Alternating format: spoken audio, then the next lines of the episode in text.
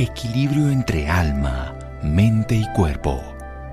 Bienvenidos a Sanamente, la cita con el bienestar. Dirige Santiago Rojas. La soledad, la pobreza de uno mismo, la soledad, la riqueza del yo. Mayo Sarton. Buenas noches, estamos en Sanamente de Caracol Radio. Seguramente todos sabrán quién era Odiseo o Ulises.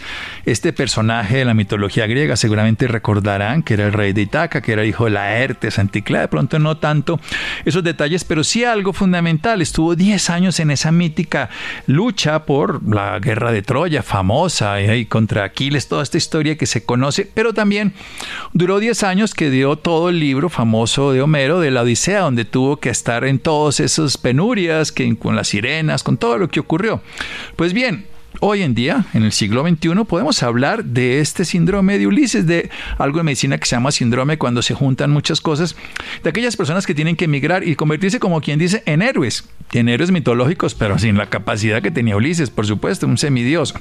Y por eso hoy tenemos la oportunidad de hablar con un médico vasco de Bilbao que está en Colombia, que ha venido a enseñarnos, Joseba Achotegui, espero haber dicho bien el apellido médico psiquiatra, especialista en psiquiatría, doctor en medicina, ha sido coordinador del programa de ayudas para inmigrantes en este síndrome de Ulises que él es el que lo ha descrito. Aquí precisamente lo tenemos y nos está en este momento dentro del Parlamento Europeo, dentro de la Secretaría General de la Sección de Psiquiatría Transcultural de la Asociación Mundial de Psiquiatría. Él ha hablado y desarrollado esto. Así que es un honor tenerlo, doctor Joseba. Voy a seguir con su nombre nomás. Bienvenido aquí a Colombia. Espero que no esté con síndrome de Ulises y que esto no haya sido de héroes, sino de gozo. No, no, es un viaje que no que no es heroico, no, no, es un viaje de trabajo y en primer lugar, buenas noches y muchas gracias por, por invitarme a participar en el programa. Bueno, ¿qué es esto del síndrome de Ulises? Precisamente usted como su descubridor, creador o el que le dio nombre. Sí, bueno, es un cuadro de estrés muy intenso que viven inmigrantes que se hallan en situación extrema. Es decir, no es emigrar en buenas condiciones, ¿no?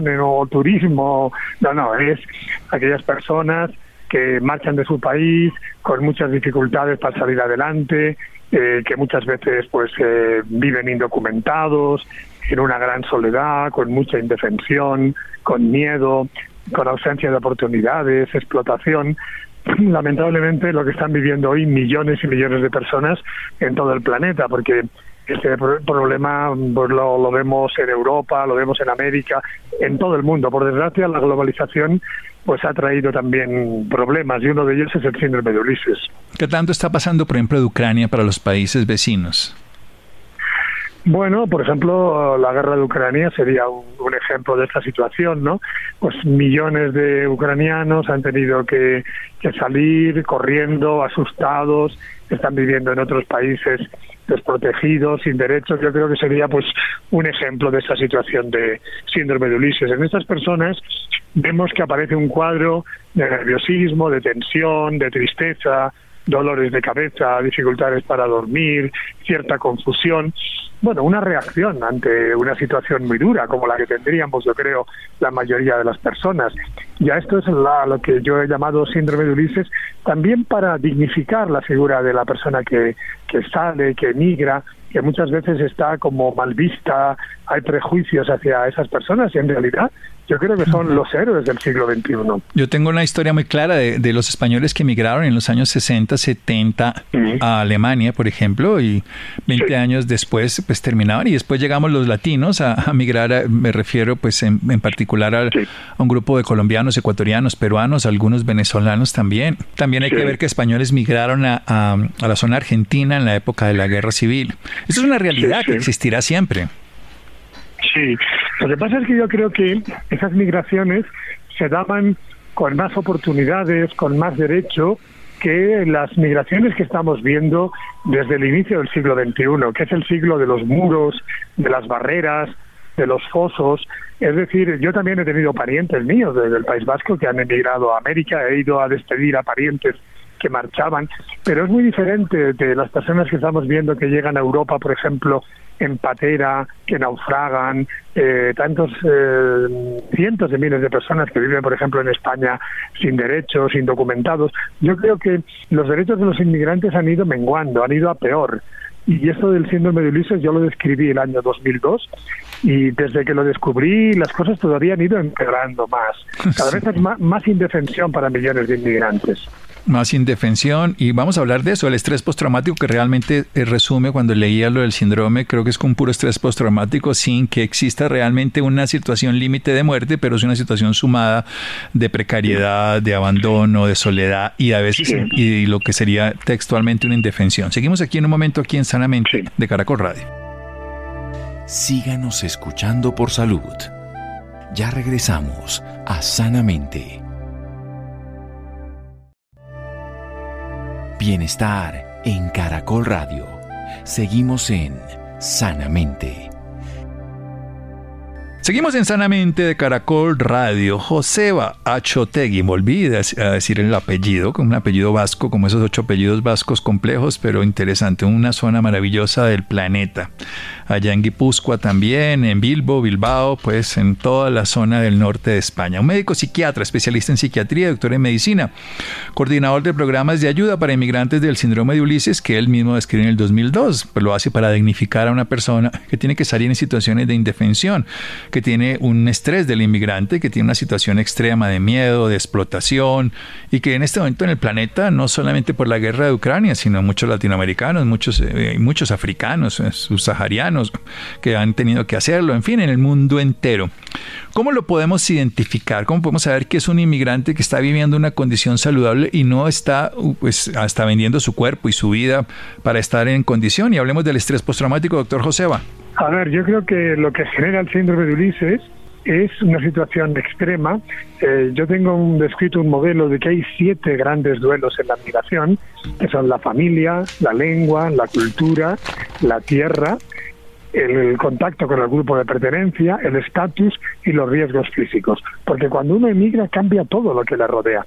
Pero no es lo mismo emigrar en buenas condiciones que emigrar en condiciones extremas. Entonces, en condiciones extremas aparece un duelo extremo en relación a la familia, porque se rompen las familias. Aparece un duelo extremo, por ejemplo, en relación a la lengua, cuando vas a otro país y no puedes acceder al aprendizaje de la nueva lengua. A nivel de estatus social, cuando al estar indocumentado pues se viven situaciones de explotación, eh, un gran riesgo en trabajos muy peligrosos. En fin, es esta situación extrema en la migración lo que da lugar al síndrome de Ulises.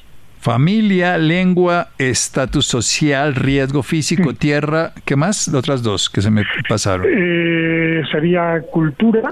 Sí quizás, a ver, eh, te repito, vamos a repetir porque creo que vale la pena tenerlo. Sí, por eso, por eso lo quiero.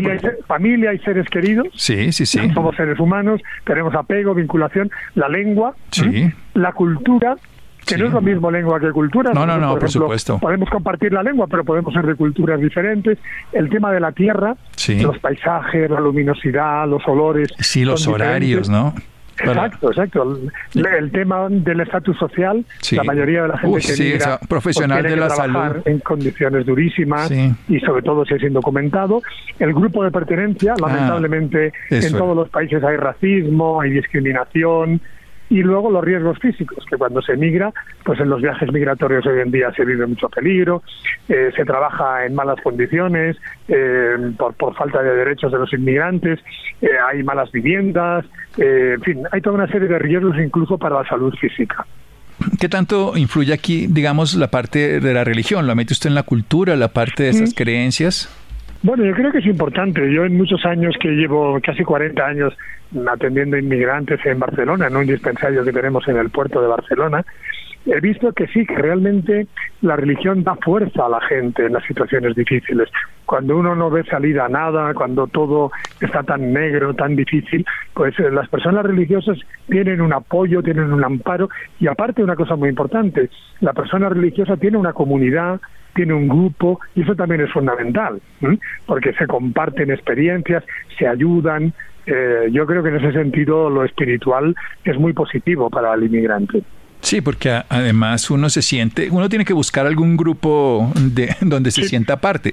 La familia no está, la lengua se la cambiaron, el estatus social probablemente hay personas que están en un estatus alto y llegan a mm. uno mucho más, generalmente llegan a uno más bajo, eso es, eso Obviamente los labores pueden llegar a riesgo físico, zonas de vulnerabilidad, de exclusión. Lo que estaba hablando usted de la tierra, que, me parece muy importante, por ejemplo, para nosotros los latinos, el cambio mm. estacional a veces es muy fuerte, los fríos, los climas, irse para Alemania, una persona, de, yo siempre, siempre, siempre lo pienso para los africanos, por ejemplo, que están acostumbrados a temperaturas de 40 grados, 30, y llegar a, a 25, 30 bajo cero y bueno, lo de la cultura y el grupo de pertenencia, que sí, yo creo que el racismo, el clasismo, el separatismo, ¿qué, tan frecuente puede ser, eh, digamos, en los estudiantes esto o, en los profesionales? ¿Ha visto diferencia? ¿Ha visto diferencia en género? Ya que usted es la persona que más conoce al respecto. sí en relación al género, los estudios nos muestran que el porcentaje es bastante parecido entre hombres y mujeres. Sin embargo, lamentablemente las mujeres tienen todavía más problemas que los hombres, más estresores, no sufren más violencia, sufren muchas veces más explotación, pero sin embargo la mujer quizás tiene mayor capacidad también, mayor resiliencia. Más resiliencia, ¿no? Y el porcentaje nos sale parecido, nos sale parecido. Y lo que hablaba de los estudiantes o los profesionales, o sea, por la edad, porque los estudiantes migran mucho eh, en una búsqueda ideal, pero no siempre terminan, terminan explotados. Bueno, todo lo que estamos hablando, ¿no? Claro. Sí, es lo que te comentaba antes. Eh, hay que explicar el, planteamiento desde un punto de vista riguroso a cualquier situación, sea un desplazado, sea un estudiante, sea un profesional. Si vive algún duelo en situación extrema, está en el campo del síndrome de Ulises.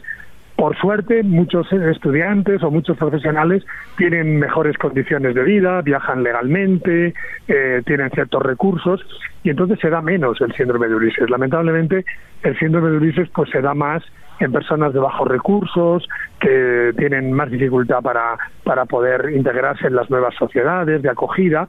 Yo creo que en, en eh, estudiantes y profesionales se daría menos el síndrome de Ulises. Se daría más en otro tipo, digamos, de migración.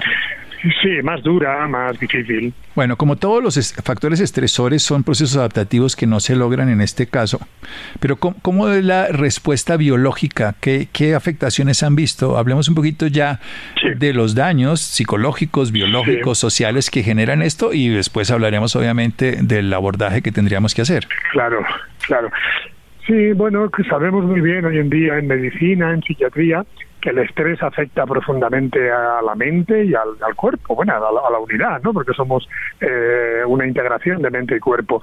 Pero realmente, pues las personas que sufren estrés crónico, como el del síndrome de Ulises, tienen problemas para dormir, lógicamente cuando uno está muy preocupado pues no concilia bien el sueño, tienen somatizaciones, molestias musculares, molestias digestivas, que son reactivas al estrés que están viviendo. Entonces, eh, esa situación extrema, lógicamente, genera síntomas, que son los síntomas del síndrome de Ulises. Un síntoma muy frecuente, por ejemplo, es el dolor de cabeza.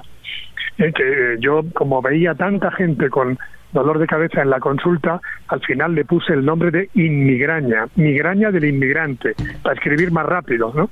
Porque es que es curioso que las dos palabras migración y migraña tengan la misma raíz, ¿no? Pero es una expresión, esa migraña, ese dolor de cabeza del sufrimiento que tiene el inmigrante. Bueno, pero además es un dolor de cabeza para estas personas independientemente del dolor de cabeza físico, la cefalea, la migraña. Es un, es un dolor de cabeza estar en un lugar donde no tenemos la familia, donde la lengua es distinta, donde el estatus social se cambia, donde tenemos riesgos físicos, donde la tierra es ajena, donde la cultura está distorsionada para nosotros y donde obviamente podemos estar excluidos por ser de un color, de una raza, una filosofía, una condición, ¿no? Sí, sí, sí. No, incluso a veces se ha llegado a plantear que esa inmigraña, este dolor de cabeza tan intenso, eh, mm, con frecuencia es menos doloroso que el pensar en los problemas que tienen, en la soledad, en el miedo, en los hijos que viven en, la otra parte del mundo. Un dolor de cabeza, por terrible que sea, es menos doloroso que mm, tener presente la terrible situación que están viviendo que es una situación terrible, sin duda. Bien, ¿qué, qué es lo que tendríamos que hacer como, como hmm. sociedad frente a este fenómeno que es mundial? Dejemos de lado Colombia y pensemos en el mundo. Bueno, yo creo que como estamos haciendo ahora, ¿no? Es importante hablarlo, explicar la situación, que, que, todo el mundo podamos reflexionar sobre esto y en ese sentido os agradezco mucho, ¿no? En el programa que, que me habéis invitado a, a poder hablar, ¿no? Luego nosotros tenemos programas eh, para ayudar a estas poblaciones. Pero es muy importante no confundir estos cuadros de estrés con enfermedades porque los inmigrantes con síndrome de Ulises no están enfermos, no tienen una depresión mayor, una esquizofrenia, no, no, es un cuadro reactivo de estrés que seguramente tú y yo tendríamos si viviéramos esas circunstancias tan extremas, porque somos seres humanos y reaccionamos, no somos de piedra, reaccionamos ante el sufrimiento intenso. ¿no? Entonces, nosotros eh, consideramos que el síndrome de Ulises no es una enfermedad, es un cuadro reactivo de estrés y ponemos en marcha programas de tipo psicosocial, psicoeducativo, intercultural, porque son personas sanas, son personas fuertes, resilientes, que están pasando un mal momento. Lo que tenemos que hacer es apoyarles, darles fuerza, eh, que, que, puedan ir adelante en esta situación que están viviendo. Precisamente ahora hemos presentado un programa al Ministerio de Salud de Colombia para mm, implementar unas actividades en relación a ayudar a las personas con síndrome de Ulises, evitando convertirlos en enfermos mentales, porque eso supone estigmatización, victimización, un gasto muy grande en medicaciones, que además luego pueden tener efectos secundarios. Es decir, creemos que estamos en el área de la salud mental, no en el área del trastorno mental, al hablar del síndrome de Ulises. Sí, esa es una diferenciación muy importante. Es salud mental alterado por obviamente una respuesta reactiva ante una situación estresante y no un trastorno mental como sería una depresión mayor. Vamos a hacer un pequeño corte seguimos hablando con un médico psiquiatra aquí en Sanamente de Caracol Radio. Síganos escuchando por salud. Ya regresamos a Sanamente. Bienestar en Caracol Radio. Seguimos en Sanamente. Seguimos en Sanamente de Caracol Radio. Joseba Achotegui, él es médico psiquiatra, especialista en psiquiatría, nos habla del síndrome de Ulises. Nos hace unas precisiones muy importantes. Primero, no es una enfermedad.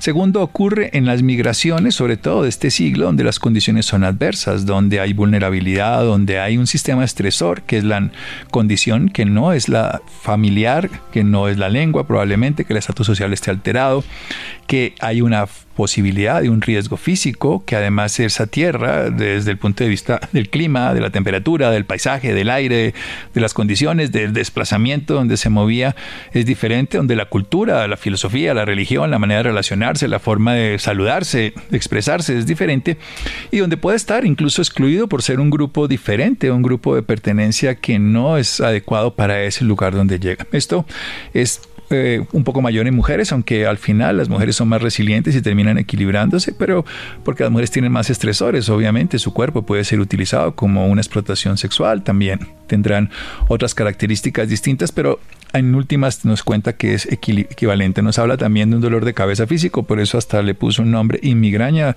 raíces comunes que se generan en equilibrio. Pero algo que es bien interesante, esta, esta condición no la debemos ver como una enfermedad, debemos verla como una respuesta, una reacción ante un sistema y nosotros lo llamamos en este momento un ambiente estresor, un medio ambiente estresor por todas estas características de familia, lengua, estatus, en fin, que hace que la persona tenga que reaccionar de una manera exagerada. Pero esa persona en su medio no está enfermo. Entonces podemos decir que es una alteración de la salud mental. Sí está dentro de la salud mental por un, el estrés, es una respuesta adaptativa, como Hansel Jen lo decía hace un siglo, era una respuesta al síndrome general de adaptación, adaptarse a una condición que genera una respuesta exagerada. Lo que pasa es que es persistente, es, atenuada por retirarla, pero es exagerada porque persiste y llega a afectar la salud y la vida. Es un, un tema psicosocial, un tema intercultural, por eso están haciendo procesos de llevar a cabo. Eso es lo que quiero que me cuente. 2002, usted lo lo diagnostica, lo evalúa, lo conoce, empieza a trabajar con la Unión Europea. ¿Qué se ha logrado? Bueno, eh, estamos desarrollando programas, sensibilizando en distintos países. Tenemos una asociación que se llama La Red Atenea.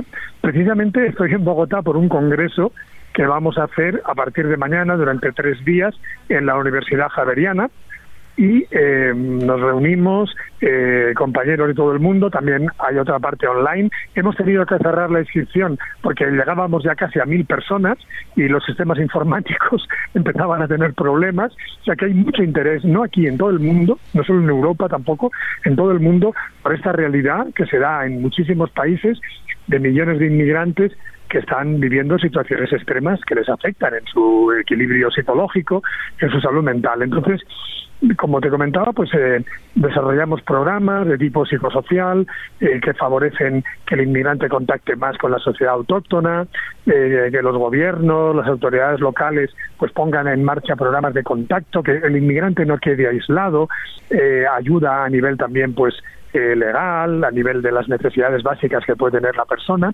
y todo el tema psicoeducativo que supone el dar más fuerza al inmigrante ayudarle a que recupere más resiliencia, a que mm, tenga más estrategias para poder superar la situación extrema que está viviendo. Yo tengo un libro que se llama Inteligencia Migratoria, de Editorial Net.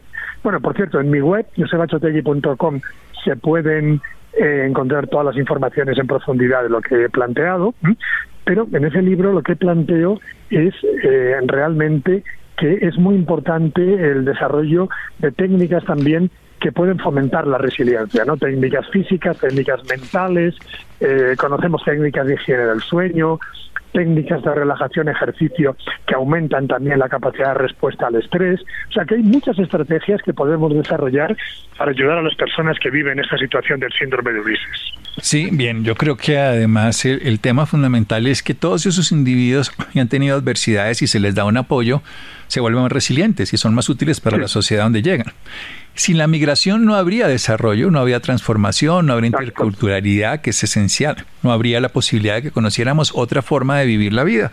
Eso no quiere decir que perdamos nuestras raíces, pero los frutos se pueden interactuar. A mí me gustan mucho los bosques cuando uno mira la migración. Tiene que entender cómo se sitúa un árbol frente a otro en la naturaleza. Yo soy, hijo de campesino, nací en el campo y, eso lo observa uno. Y un árbol crece al lado del otro, pero no le coapta, o sea, no le quita la luz. Y lo que hace es que se, se, van organizando de tal manera en que todos reciben la luz y todos incluso se apoyan. Esto, esto no lo hacemos nosotros. al árbol le importa más el bosque que el individuo, que el sí mismo. Y ojalá pudiéramos ver esta, esta, esta capacidad que tenga de, de un árbol extranjero que llegue a sembrarse en nuestro jardín que también quepa en el buen sentido del término, porque aporta, aporta sus frutos, aporta los insectos que le van a llegar para polinizar. Es muy bonito. A mí me gusta mucho eso de cómo, además, cuando hacemos una solo monocultura, cuando hacemos en el campo un solo sembrado, termina habiendo unas plagas que son destructoras y terminamos teniéndole cantidades de insecticidas, herbicidas y cantidades de cosas. Pero cuando es silvocultura, cuando están todos los árboles creciendo, entre ellos mismos se mantiene el ecosistema. Ojalá sea así, lo digo porque los árboles lo saben, porque los humanos no. Sí, sí, estoy de acuerdo. Lo mismo que podemos hablar de biodiversidad podemos hablar también de psicodiversidad, de diversidad cultural, ¿no?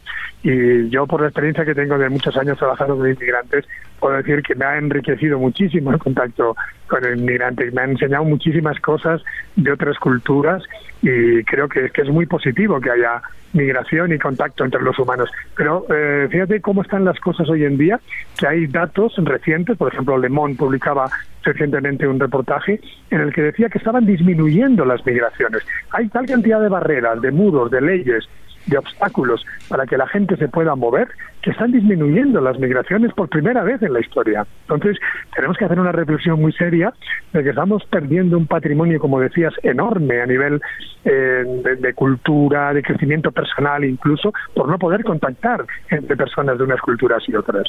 Sin duda, esa biodiversidad, esa, digámoslo, desde el punto de vista práctico, esa necesidad de conocernos a través de los otros seres humanos. Hablemos, usted está en Barcelona, ¿cierto?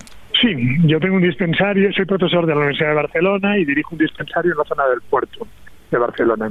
Bueno, ¿y cómo fue emigrar desde Bilbao, donde nació? Bueno, Durango, que es un pueblo pequeño que está al lado, que además me imagino que usted hablará euskera, por lo que es su, lengua natal, y llegar al catalán y todo también. Es, es una historia. Sí, también es una cierta migración pequeña dentro de la península ibérica pero también hay también hay dificultades y bueno no en realidad pues yo marché porque quería estudiar medicina y bueno había una mejor universidad en Barcelona fue una migración pues eh, que, que, yo precisamente es una de las razones por las que por las que yo defiendo mucho la, la migración yo pude emigrar y eso para mí fue muy importante ¿por qué otras personas no lo pueden hacer?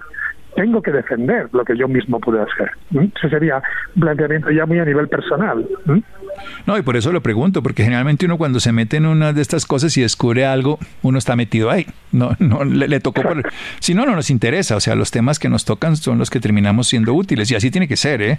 Porque nos mueve desde el corazón y no simplemente desde algo como anecdótico o circunstancial, sino nos toca profundamente. Sí, sí, haberlo vivido y también lo he vivido en mi familia, con muchas personas que han emigrado a América y he visto llegar también mucha gente que emigraba dentro de España.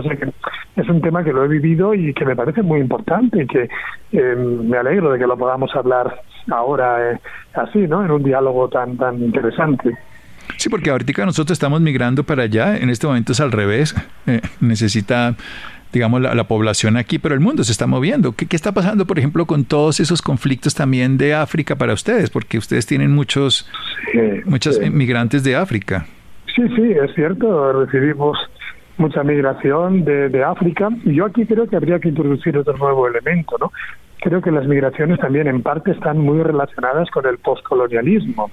Es decir, que tendríamos que buscar un orden global mucho mejor porque mucha gente es expulsada de esos países por políticas colonialistas que se hacen desde Europa, desde Occidente.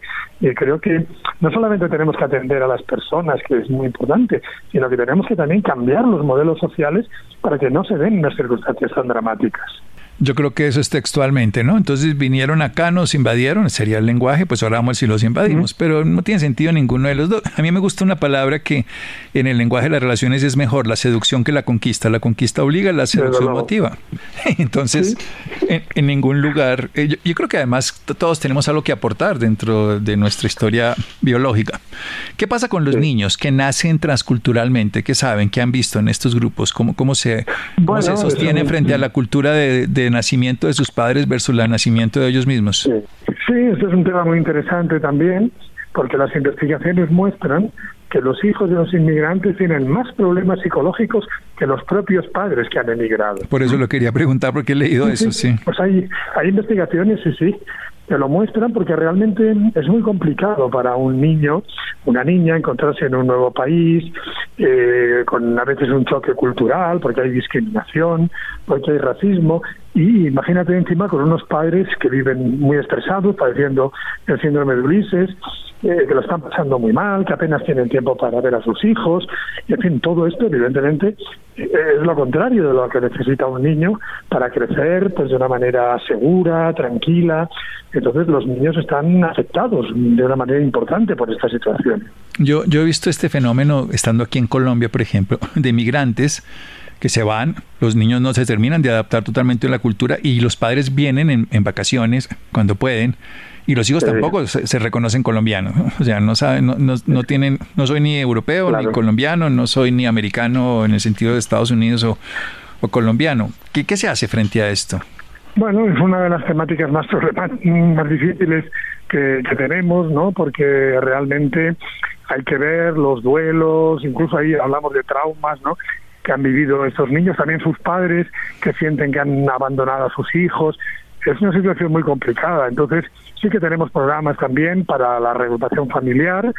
Eh, sin embargo, mi experiencia es que cuando se permite eh, otra vez que la familia dialogue. Al principio hay mucha tensión, pero luego poco a poco se van encontrando puntos en común y, y, se puede reestructurar la familia, pero realmente es un trauma para las familias estas separaciones durante años en difíciles condiciones o, como decía antes, los niños que están viviendo con unos padres muy estresados con unos padres que además terminan siendo el modelo que ellos van a seguir.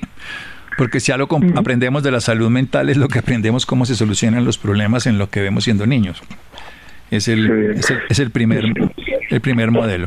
Sí, sí, es el modelo, el, el imprinting que tenemos ¿no? de, de las figuras paternales. Sí, sí.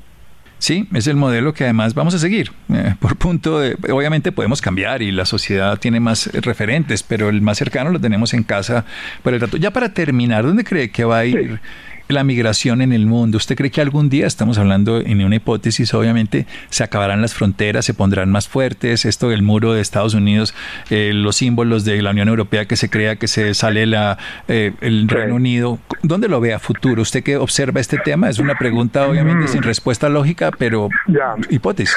Bueno, mi deseo sería el que los muros fueran cayendo, pero realmente eh, desde que he empezado a trabajar en este tema hace ya bastantes años, los muros han ido creciendo, ¿no? Entonces, yo diría que a corto plazo puedo ser pesimista, pero a medio plazo yo estoy seguro de que tiene que haber un cambio, una reacción, porque es muy autodestructivo este bloqueo de, como decíamos antes, de la relación entre las personas, entre las culturas. Yo creo que se encontrará alguna fórmula para volver a permitir las migraciones.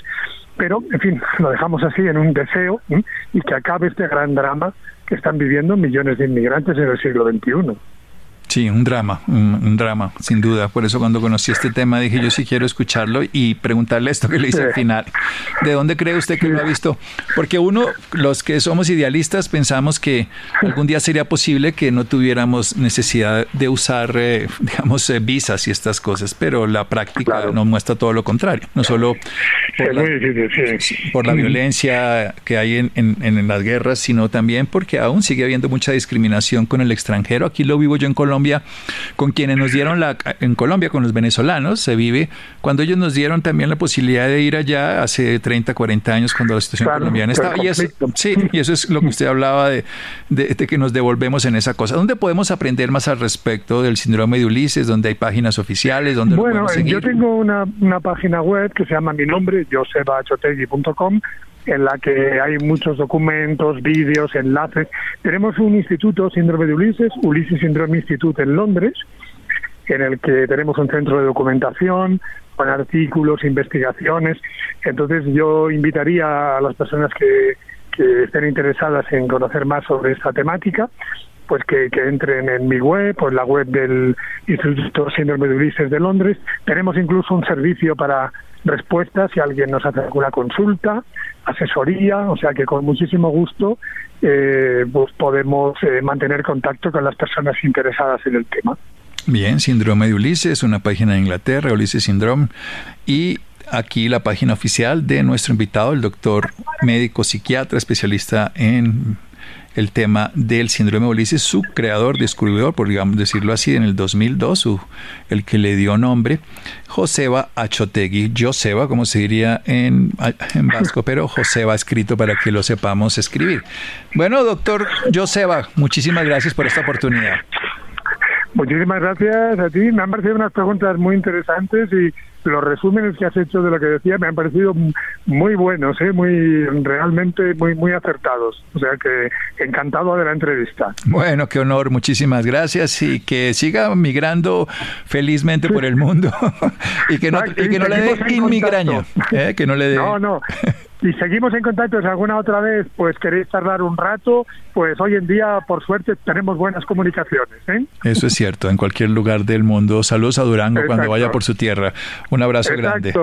Un abrazo muy fuerte a todos. Seguimos en Sanamente de Caracol Radio. Síganos escuchando por salud. Ya regresamos a Sanamente. Bienestar en Caracol Radio. Seguimos en Sanamente. Seguimos en Sanamente de Caracol Radio, los interesados en el síndrome de Ulises, la página de su investigador, nominador josebachotegui.com y lo pueden encontrar Ulises Syndrome en, una página y en un sitio que está en Londres y donde se pueden contestar preguntas al respecto, asesoría.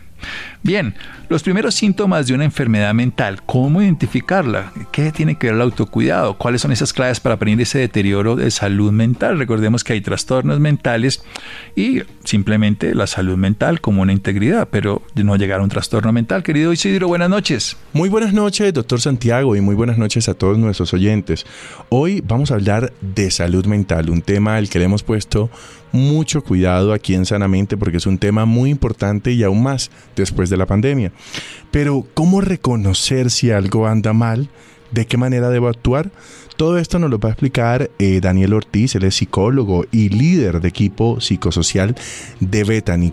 Doctor Daniel, muy buenas noches, gracias por estar con nosotros aquí en Sanamente. Isidro, muy buenas noches y un saludo a todas las personas que nos están escuchando. Encantado de poder compartir este espacio contigo. Doctor, empecemos por hablar de cuándo creer que estoy sufriendo un problema de salud mental. Y lo digo porque quizás a veces el estrés, el día a día, lo que ocurre, lo podemos confundir con ansiedad. ¿Cómo saber si de verdad necesito ayuda? Pues esa pregunta es bien importante. Comenzando por el hecho de que el tema de la salud mental en Colombia sigue siendo un tema más bien tabú, ¿no? Es un tema del que todavía no se habla con, con la suficiente tranquilidad. Entonces, ¿cómo saber? ¿Cómo saber que hay un problema y cómo pedir ayuda? Creo que es lo más importante. Bueno, lo primero es superar esa primera barrera que hay en la mayoría de personas que tienen alguna situación en su salud mental y es sentirse eh, o sentir más bien que ellos son los únicos y que estamos solos viviendo esto. Y que de alguna manera, eh, si pido ayuda, si hablo con alguien, eh, pues voy a tener que pasar por la pena y la vergüenza de que las demás personas consideren que estoy loco o que estoy loca. Esa es una primera barrera que hay. Los temas de salud mental nos incumben a todos, desde los más pequeños hasta las personas más adultas, son temas supremamente comunes. Te doy un dato así como para ir contextualizando el tema según la OMS. En este momento hay más o menos 300 millones de personas deprimidas en el mundo que es una de las, de las condiciones más comunes de salud mental.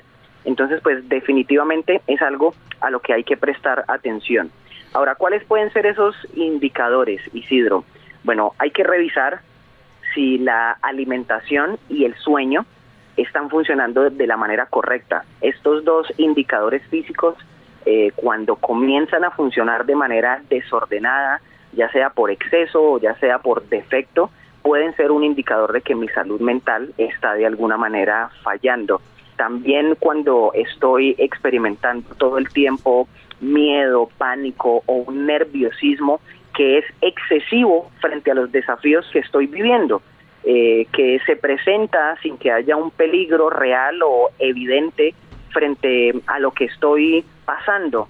Esto también es un indicador de que la salud mental puede pueda que esté fallando un poco otro de los indicadores más comunes tiene que ver con la tristeza, tienen que ver con esas eh, ganas de no hacer nada, por decirlo de alguna manera.